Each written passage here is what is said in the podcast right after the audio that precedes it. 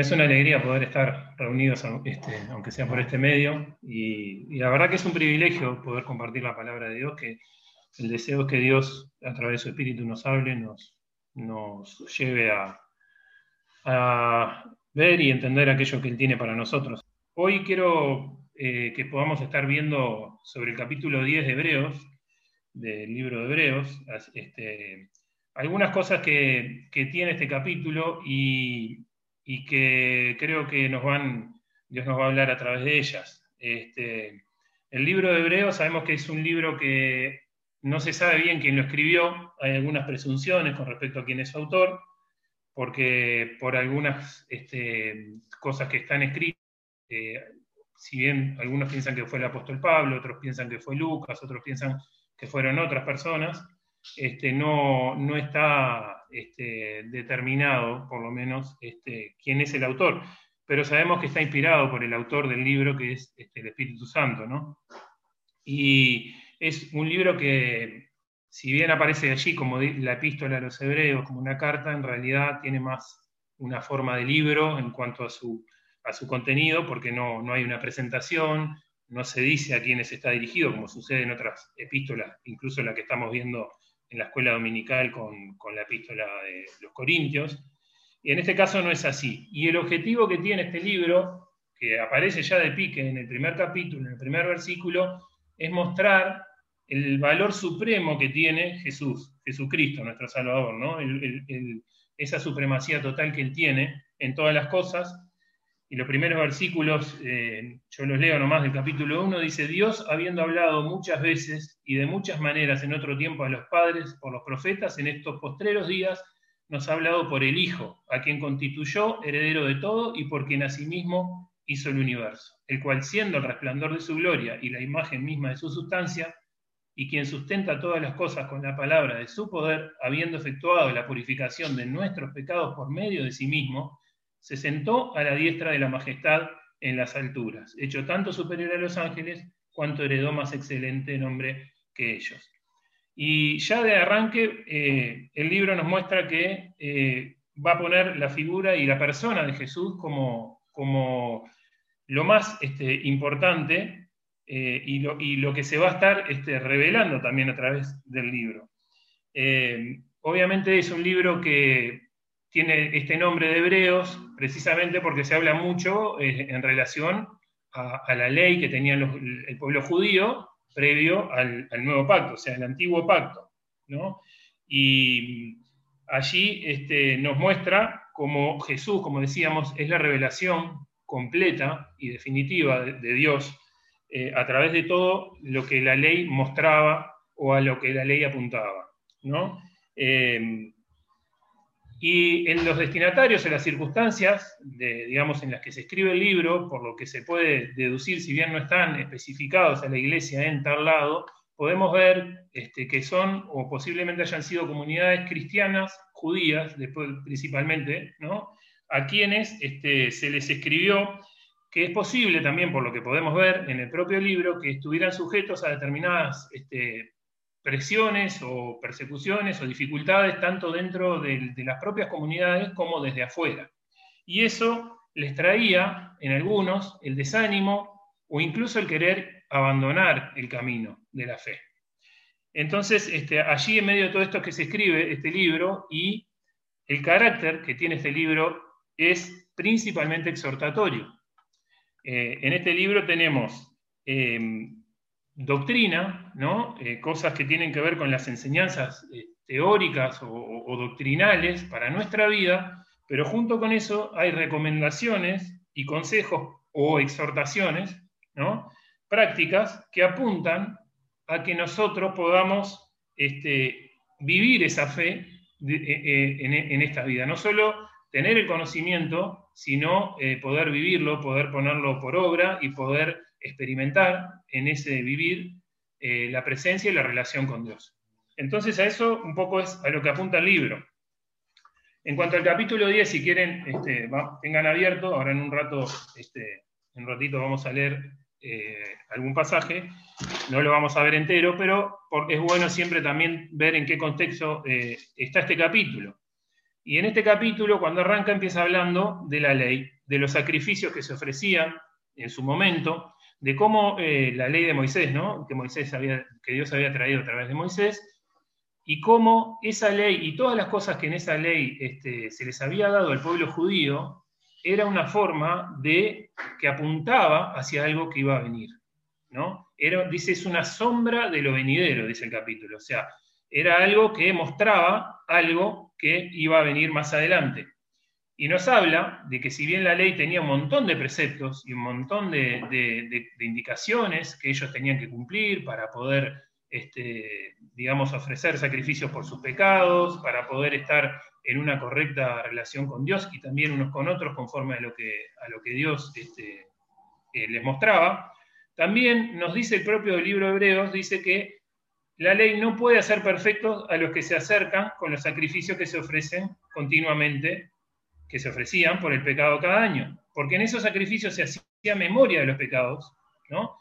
Y la sangre de los animales sacrificados no podía quitar los pecados. Pero, como decíamos, todo eso Dios lo, de alguna manera lo dio para apuntar a lo que iba a venir, que ya desde el Génesis, cuando el hombre pecó, ¿no? está anunciada la venida de aquel que iba a vencer sobre el pecado, sobre Satanás y sobre la muerte. Y, esa, en, el propio, en el propio capítulo 10 dice, basado en un, en un, este, en un texto que también está en los Salmos, Jesús dice, He aquí vengo, oh Dios, para hacer tu voluntad. Sacrificio y ofrenda no te agradaron, vengo para hacer tu voluntad, como en el rollo del libro está escrito de mí. Así que Jesús vino para dar cumplimiento a la ley, a todo lo que estaba anunciado, como aquel Cordero perfecto, y esta vez sí, que quita el pecado del mundo, ¿no? Y lo que nos dice es que se sustituye esto por aquello. Es decir, la ley es sustituida por el verdadero sacrificio que fue lo que vino a, cumplir Jesús y que sí es definitivo. En este contexto es que está el capítulo 10, en, en el contexto tanto del libro como en este contexto que viene hablando de los sacrificios. Y lo que yo quiero ver hoy con que veamos juntos son más o menos cuatro cosas o tres con, alguna que tiene alguna edición si nos da, que es este, primero la obra de Dios a través de Cristo, que lo vamos a ver ahora, leer entre los versículos 12 al 18, después la invitación que Dios nos hace a través de Cristo, y después algunas exhortaciones, como, como hablábamos hoy, que son este, exhortaciones prácticas, concretas, ¿no? que para este tiempo y para nuestra vida son bien aplicables. Este, ahí tenemos, una vez más, lo que Dios nos muestra la doctrina, lo necesario que, que tenemos que tener y también poder vivir en esa, en esa verdad.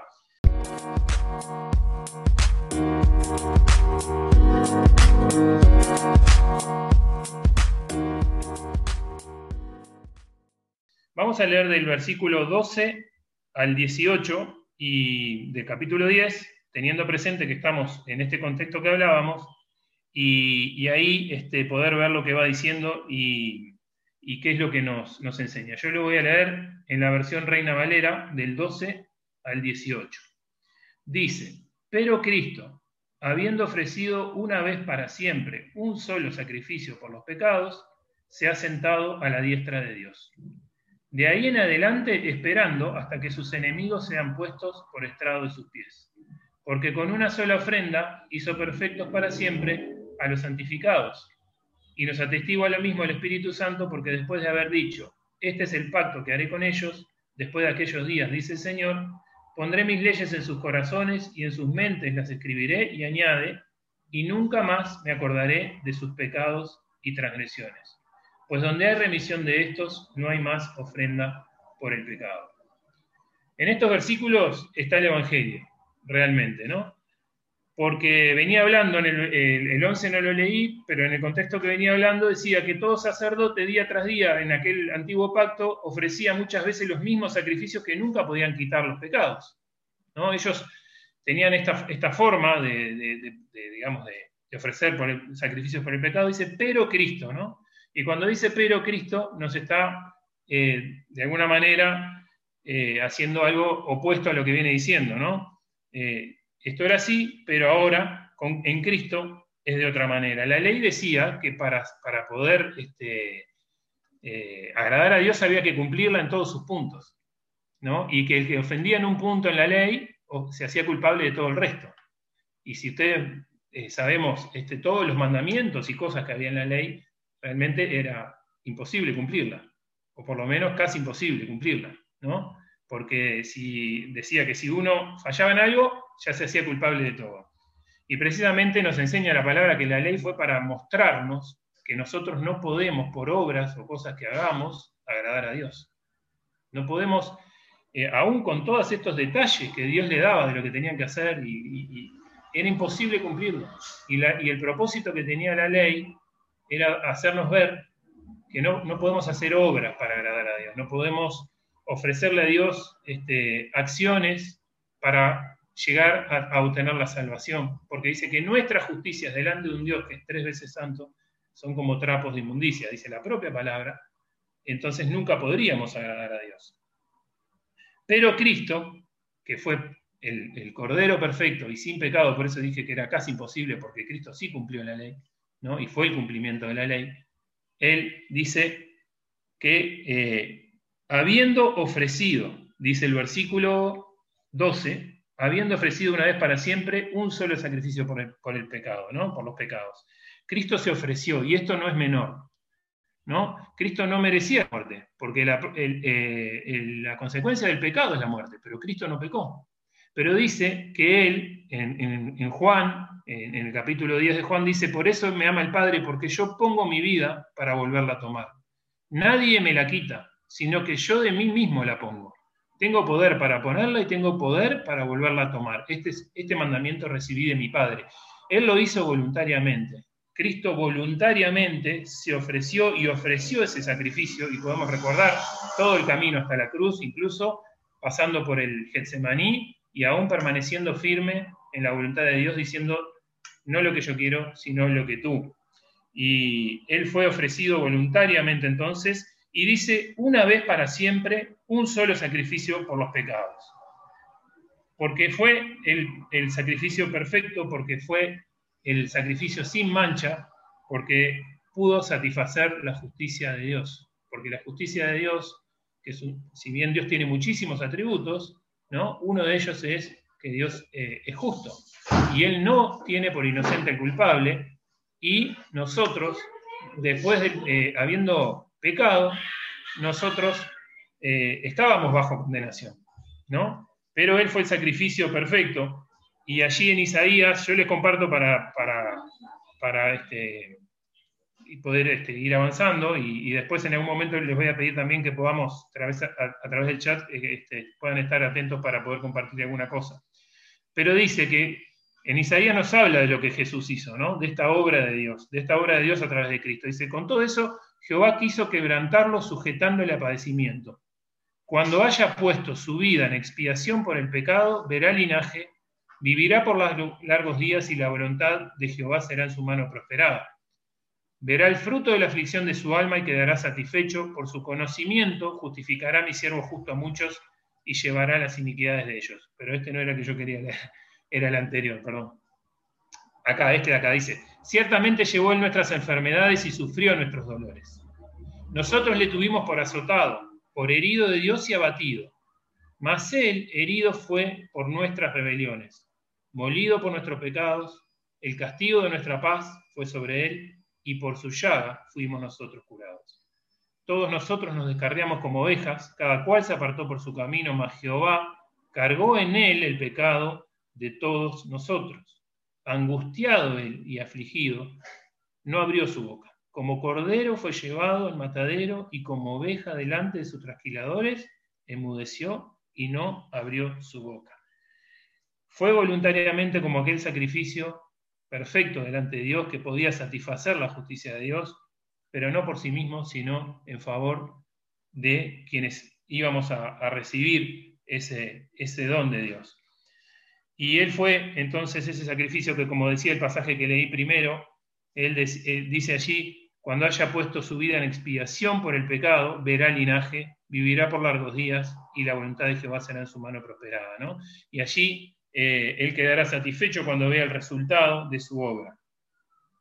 Así que él se ofreció Él fue ese sacrificio perfecto, pero también nos dice que habiendo hecho esto, en el versículo 13 del capítulo 10 dice, de ahí en adelante, esperando hasta que sus enemigos sean puestos por estrado de sus pies. Y esta expresión estrado de sus pies era una expresión que se utilizaba, por lo que estuve viendo, para decir o hablar de una victoria absoluta y completa.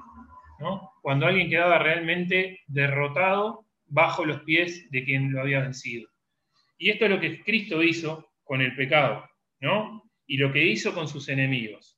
Dice, de ahí en adelante, hoy Cristo está, dice, se ha sentado a la diestra de Dios y esperando hasta que sus enemigos puedan ser puestos por estrado de sus pies. Sabemos que Dios, que Jesús está a la diestra de Dios y sabemos que la palabra también dice que intercede por nosotros, ¿no? Así que esta obra que, Dios hizo ¿no? a favor nuestro aún, hoy Él está intercediendo por cada uno de nosotros. Y está esperando, dice, que eh, sus enemigos sean puestos por estrado de sus pies. Y también en, eh, Corintios nos habla de esto. Nos dice que el, eh, postrer enemigo que será destruido es la muerte. Porque todas las cosas, hablando de Dios, las sujetó debajo de sus pies. Esta misma expresión. Y cuando dice que todas las cosas le han sido sujetadas a Él, claramente exceptúa aquel que sujetó a Él todas las cosas, es decir, a Dios, Padre. Pero luego que todas las cosas le estén sujetas, entonces también el Hijo mismo se sujetará que eh, sujetó a Él todas las cosas para que Dios sea todo en todos. Entonces, tenemos la obra de Dios a través de Cristo, y que todas las cosas se van a sujetar, aunque ahora nosotros vemos, vivimos en una realidad que pareciera que no, porque vemos muchas cosas, injusticias, eh, cosas que no son conforme a lo que Dios quiere, pero sabemos que Dios está obrando todo conforme a su perfecto plan y que esto eh, se va a cumplir. Y este es el Evangelio, Cristo ofrecido en forma voluntaria por tus pecados y por mis pecados. Cristo habiendo pasado eh, habiendo sufrido el castigo que él no merecía, habiéndolo hecho como cordero en matadero, en silencio y enmudeciendo sabiendo que él si clamaba los padres, el padre le iba a mandar este, ángeles, como dice cuando fue tentado, ¿no? Este, pero, pero él pasó la cruz y lo hizo, y esto trajo un resultado, que lo vemos en el, en el versículo 14 en adelante. Capítulo 10, versículo 14 en adelante, dice, con una sola ofrenda hizo perfectos para siempre a los santificados. Y el otro domingo Estela nos compartía acerca de la santificación, ¿no? Y realmente eh, lo que hizo es la obra de Cristo, cuando nosotros recibimos esta obra, cuando nosotros creemos y nos apropiamos de esto que Dios nos ofrece, de la obra de Dios, dice que somos hechos santos, ¿no? Con una, con una nueva posición delante de Dios, ¿no? Ya somos vistos como santos, como justos y como perfectos, porque acá mismo es lo que dice, ¿no? Hizo para perfectos para siempre a los santificados. Y a su vez estamos en un proceso de santificación, de ser purificados del pecado, de ser llevados más a ser como, como Dios mismo, como Cristo mismo, ¿no?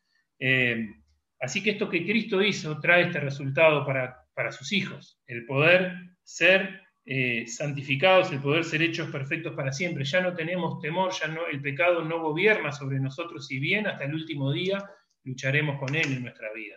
¿no? Y cada uno eh, sabemos este, las luchas que tenemos personales para poder este, agradar a Dios y poder cada día eh, crecer en la relación con Él y hacer que el, pecado quede más menguado en nuestra vida, ¿no? Pero es una lucha, es una lucha de cada día, que, está en nuestra carne, ¿no? Pero eh, que sabemos que Dios ya nos dio la victoria, porque Él venció para eso.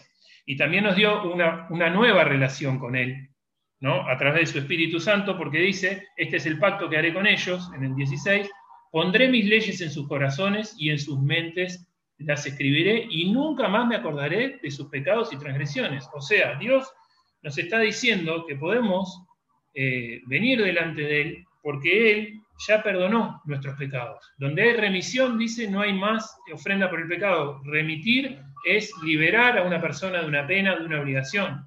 Nosotros fuimos liberados de tener que responder por nuestro pecado porque nuestro pecado fue puesto sobre Cristo. Y este es el resultado de la obra de Cristo en nosotros. Y junto con esto viene una invitación que está en el versículo 19 al 22. Dice, empieza diciendo, así que, ¿no? Teniendo presente lo que Dios hizo, cómo envió a su Hijo, cómo Él este, hizo lo que, lo que veníamos hablando, así que, como consecuencia de todo esto, dice, hermanos, teniendo libertad para entrar en el lugar santísimo por la sangre de Jesucristo, por el camino nuevo y vivo que Él nos abrió a través del velo, esto es de su carne, y teniendo un gran sacerdote sobre la casa de Dios, acerquémonos con corazón sincero, en plena certidumbre de fe, purificados los corazones de mala conciencia y lavados los cuerpos con agua pura.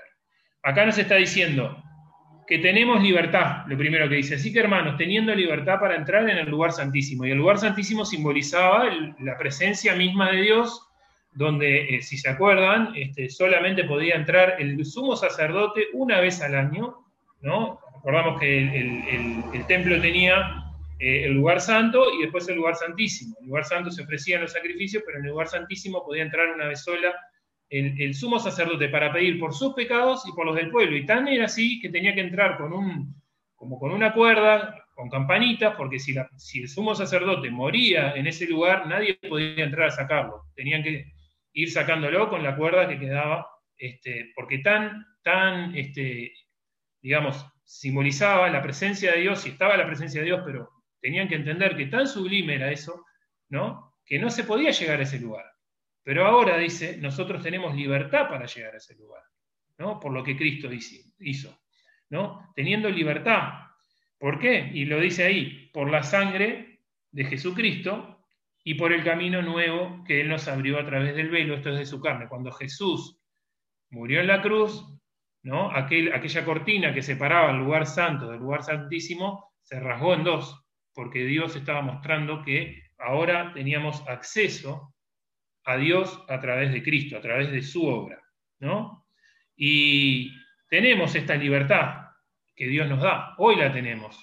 Antes no la tenían de esa manera, hoy sí la tenemos, después de que Cristo hizo lo que hizo por nosotros, y también dice que tenemos un gran sacerdote sobre la casa de Dios. Como decíamos hoy, Él se sentó a la diestra del Padre y está intercediendo por nosotros. Tenemos un intermediario, alguien que, vela por cada uno de nosotros, no solo como pueblo, sino en forma personal y en forma individual. Él está intercediendo por nosotros. ¿Y todo esto a qué nos tiene que llevar? El versículo 22. La invitación que Dios nos hace es acerquémonos. Acerquémonos, no vivamos de espaldas a todo esto, no, no tengamos quizás eh, en poco esto, ¿no? Quizás lo que llevamos años como cristianos a veces estamos acostumbrados o familiarizados a muchas de estas cosas que son tremendas, ¿no? Y que cuando nos ponemos a pensar y nos damos cuenta, la obra de Dios eh, es tremenda. Dios nos invita a acercarnos a Él con libertad y confianza a través de Cristo, pero también nos dice cómo acercarnos a Él, ¿no? Si se fijan, dice, por ejemplo, con corazón sincero. En el versículo 22 dice, acerquémonos con corazón sincero, sin hipocresía, ¿no? Jesús hablaba de los que oraban y que eh, hacían las cosas para ser vistos de los hombres y dice, ya tienen su recompensa. ¿no? oraban con vanas repeticiones, tratando de... Y Dios ya sabe lo, quién soy yo, sabe mis luchas, sabe mis eh, dificultades, sabe mis tristezas o sabe mis anhelos. ¿no? Él, los, él los conoce. Y en esto cuando estudiábamos los salmos, veíamos que David era muy eh, sincero delante de Dios. ¿no? Era, muy abierto delante de Dios. Sin hipocresía, Dios nos invita con un corazón sincero a venir delante de Él, sin temor, porque en el amor no hay temor y el amor de Cristo fue el que nos abrió el camino para llegar al Padre. Pero también dice que lo hagamos en plena certidumbre de fe. Y el mismo libro de Hebreos nos dice que sin fe es imposible agradar a Dios. Si sacamos la fe de todo lo que estamos hablando, nada tiene sentido. Porque todas estas cosas las podemos entender a través de la fe, ¿no? Y esa fe que Dios pone en nosotros. Y dice que es necesario que el que se acerca a Dios crea que le hay y que es galardonador de los que le buscan. Dios es galardonador. Dios se manifiesta, Dios responde y Dios eh, se hace presente en todos aquellos que le buscamos. ¿no? Eh, pero tenemos que hacerlo con fe. Y también nos dice que tenemos que hacerlo con confianza, porque Dios está queriendo darnos la gracia y el socorro, como dice en otro pasaje, para el, eh, para el oportuno socorro, la gracia y la misericordia para el oportuno socorro. Y si Dios entregó a su Hijo, ¿qué más puede hacer? Entonces el camino está abierto, acerquémonos, entonces con corazón sincero, en plena certidumbre de fe, y dice, purificados los corazones de mala conciencia.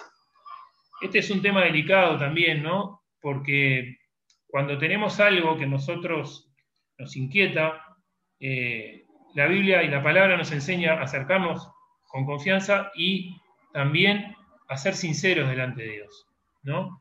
A no, a no dejar que haya nada que se interponga y que permanezca ahí, ¿no? Algo en nuestra vida quizás que nosotros podamos ver que no es lo que a Dios le agrada y decimos, bueno, no, después cambiaré algún día o esto, yo sigo de esta manera porque, eh, bueno, le doy lugar a Dios en mi vida, pero esto yo lo voy a ir llevando, manejando, ¿no? Eh, porque eso puede llevar al peligro de que cuando nosotros dejamos que algo permanezca en nuestra vida y si Dios nos muestra que eso debe cambiar, eso puede llevar a que nuestra conciencia se cauterice, como dice la palabra, ¿no? Entonces, de alguna manera, no dejar que las, aquellas pequeñas zorras, aquellas pequeñas cosas que, muchas veces quieren meterse en nuestra vida, permanezcan ahí. Y sino a, a, venir con buena conciencia delante, delante, de Dios. Como decía el salmista también, examíname, ¿no? Si bien sé que muchas cosas eh, Dios me va a examinar y me va a decir, mira Alejandro, esto no va, esto hay que cambiarlo, pero venir delante de Él, porque sabemos que Dios eh, lo hace por amor a nosotros.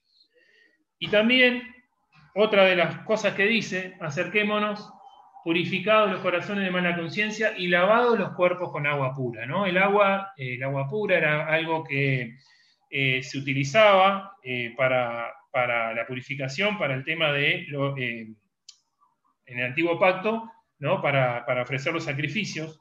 Y de alguna manera sabemos que lo que nos purifica en nuestra vida es la propia palabra de Dios. El Espíritu Santo a través de su palabra nos purifica. Entonces, de esta manera podemos acercarnos a Dios. ¿no? Él abrió el camino con un corazón sincero, con plena certidumbre de fe, purificados de mala conciencia y lavados con la palabra de Dios. Eh, un poco acá, pensar, ¿no? Cada uno cómo estamos en nuestra relación con Dios, cómo estamos dejando que, eh, cómo estamos eh, valorando lo que Dios hizo por nosotros. Justo esta semana leí en, un, devocional, decía, a lo que le das atención impacta lo que valoras. Y lo que valoras tiene influencia en lo que amas. ¿no? Entonces, eh, que podamos estar viviendo delante de Dios, en la comunión con Él, en, buscar su palabra, en, en, valorar aquello que Dios hizo a través de Cristo por nosotros y en recibir esta invitación a acercarnos a Él cada día y poder acercarnos como, como leíamos, ¿no? Tal cual somos, pero también con el anhelo de que Dios nos, nos, vaya llevando este, a más, a, estar eh, más cerca de Él. Eh, sabemos que hay una lucha, ¿no? Cada uno de nosotros, cada día luchamos con nuestra carne, luchamos con el mundo, ¿no? con las distracciones que muchas veces el mundo quiere llevar nuestro corazón hacia otras cosas, hacia poner la mirada en otras cosas, ¿no? pero y también sabemos que nuestra lucha es, eh, es espiritual, ¿no? Pero sabemos que Dios eh, nos está invitando a acercarnos a Él precisamente para poder eh, vivir y esta vida de relación con Él a través de lo que, de lo que Cristo hizo. y Él conoce, como decíamos, lo que somos, lo que, lo que necesitamos. Nosotros, dice la palabra, estamos en el mundo, pero no somos del mundo. Nosotros sabemos que tenemos todo esto, que, esta esperanza, pero también estamos en el mundo. Y, Dios se glorifica aún eh, estando con nosotros en nuestras dificultades, en nuestras necesidades, eh, eh, en, nuestros deseos, en el día a día. Él se glorifica obrando nuestra vida. Y, nos está invitando entonces para poder estar acercándonos a Él. Y en los últimos versículos de, este capítulo, yo quería ver en forma ágil y poco rápido cuatro exhortaciones puntuales, ¿no? Acá veíamos una parte doctrinal que nos habla de lo que Dios hizo a través de Cristo, vemos la invitación que Dios nos hace a través de Cristo, acercarnos a Él, y también hace en este pasaje algunas exhortaciones concretas y puntuales que creo que eh, son bien aplicables a, nosotros hoy, ¿no? Del 23 al 25, el capítulo 10 dice, mantengamos firme, sin fluctuar, la profesión de nuestra esperanza, porque fiel es el que prometió. Y considerémonos unos a otros para estimularnos al amor y a las buenas obras, no dejando de congregarnos como algunos tienen por costumbre, sino exhortándonos y tanto más cuanto veis que, aquel día se acerca. La primera, entonces, de las cosas que, que quiero ver está en el versículo 23 y dice, mantengamos firme, sin fluctuar, la profesión de nuestra esperanza. Y acá era donde yo quería ver si me pueden ayudar con el chat, cada uno que pueda poner una cosa, o al que quiera poner una cosa que, forma parte de la, que forme parte de la esperanza que tenemos en Dios.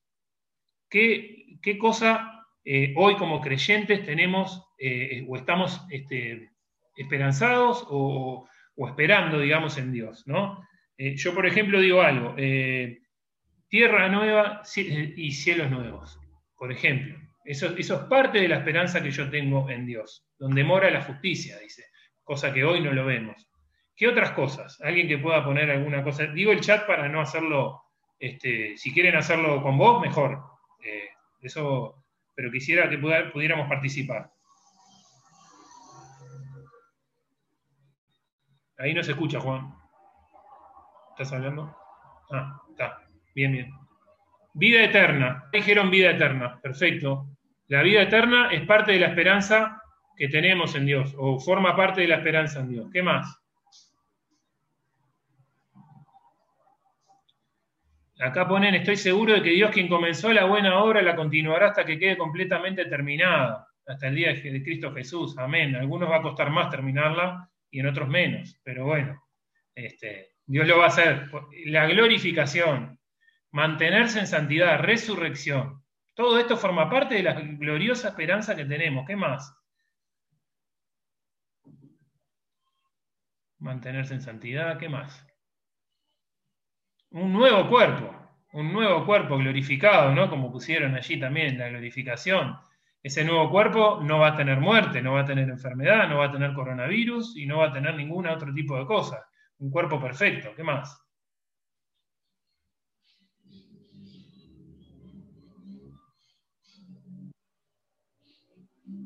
Volver al primer amor. Volver al primer amor. Que no habrá dolor ni llanto. Cosas que son, forman parte de nuestra esperanza hoy. Hoy forman parte de nuestra esperanza por lo que veíamos de lo que Dios hizo en Cristo Jesús. Y estamos esperando eh, concretamente la segunda venida de Cristo, ¿no? Eh, fíjense que acá dice mantener firme y sin fluctuar la profesión de nuestra esperanza, porque fiel es el que prometió. Y hoy cantábamos eso. Vivir con Jesús eternamente. Siguen escribiendo. Ciertamente vengo pronto. Apocalipsis 22, 20. Y esto mismo, ciertamente vengo pronto. Adoración, perfecto. Ciertamente vengo pronto. habla de la segunda venida, ¿no? Y acá dice que mantengamos toda esta esperanza de la que estamos hablando y muchas cosas más que estoy seguro que sabemos y tenemos. Dice que la mantengamos sin fluctuar, ¿no? Eh, sin, sin titubear, sin ir para adelante y para atrás, porque es fiel el que la prometió. ¿No? Que lo mantengamos hasta el final como confirmación de nuestra fe. Porque dice en Pedro que vendrán días, eh, perdón, que vendrán burladores diciendo, ¿dónde está la promesa de, advenimiento? O sea, ¿dónde está que Jesús va a volver? Cuando nosotros decimos que Jesús va a volver, la gente, ¿qué piensa? Como poco, está un poco loco, ¿no? Alguien que va a volver y si no vino hasta ahora y por qué se murió, ¿no? La gente eh, muchas veces no, no, no, entiende o no cree, ¿no? Pero nosotros, y dice la, palabra, que van a venir burladores diciendo, ¿y dónde está? ¿Dónde está aquello que vos decís que va a volver? ¿Va a volver? ¿Pasaron cuántos años? ¿Por qué no volvió hasta ahora?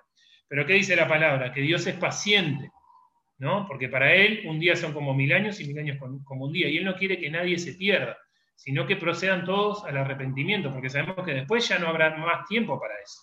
Y este es el tiempo de la gracia. Pero también dice que esperamos según sus promesas, cielos nuevos y tierra nueva en los cuales mora la justicia. Y si es según sus promesas, como Dios es fiel, Dios lo va a cumplir. Eh, en el pasaje que nos compartía Alejandro Rodríguez el domingo pasado, entre otras cosas, hablaba de los días de Noé. Y ahí decía que como en los días de Noé, así será la venida del Hijo del Hombre. No entendieron hasta que vino el diluvio y se lo llevó a todos. Así será también la venida del Hijo del Hombre. Ellos no habían visto llover y sin embargo diluvió, ¿no? Y nosotros sabemos que eh, nunca nadie volvió de los muertos, pero sí sabemos que Cristo lo va a hacer porque Él venció a la muerte y prueba nos ha dado, ¿no?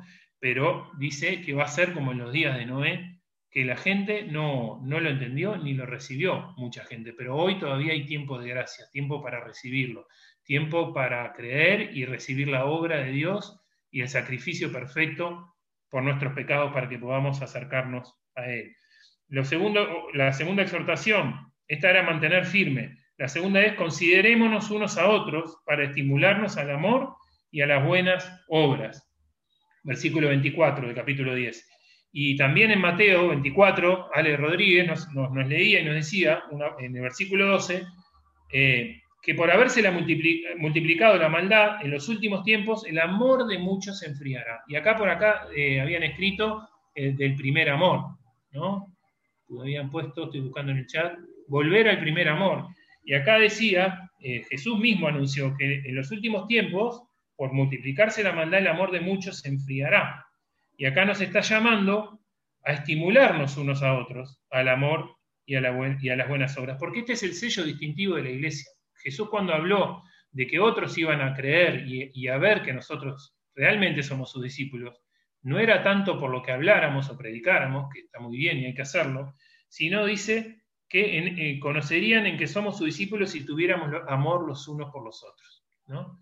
Entonces, eh, este es el sello que nos tiene que distinguir como iglesia y como cristianos. Somos muy diferentes unos de otros, venimos de contextos distintos, con formas de pensar quizás distintas, con educación diferente, ¿no? pero somos hechos hijos de Dios y eh, Él nos, nos, tomó como sus hijos y, nos puso para que juntos ¿no? podamos eh, unos a otros estar amándonos y, cuidándonos y no eh, peleándonos o no permitiendo que, las divisiones o las, o, las cosas, digamos, este, entren en, nuestra vida y, en nuestra comunión, sino que tuviéramos nosotros esa, esa capacidad de ver la necesidad de mi hermano, ya sea material, espiritual, emocional, y, estar atento y estar apoyando y estar este, velando y cuidándonos los unos a los otros. Y nos llama a tener presente que en este último tiempo, que en el que ya estamos,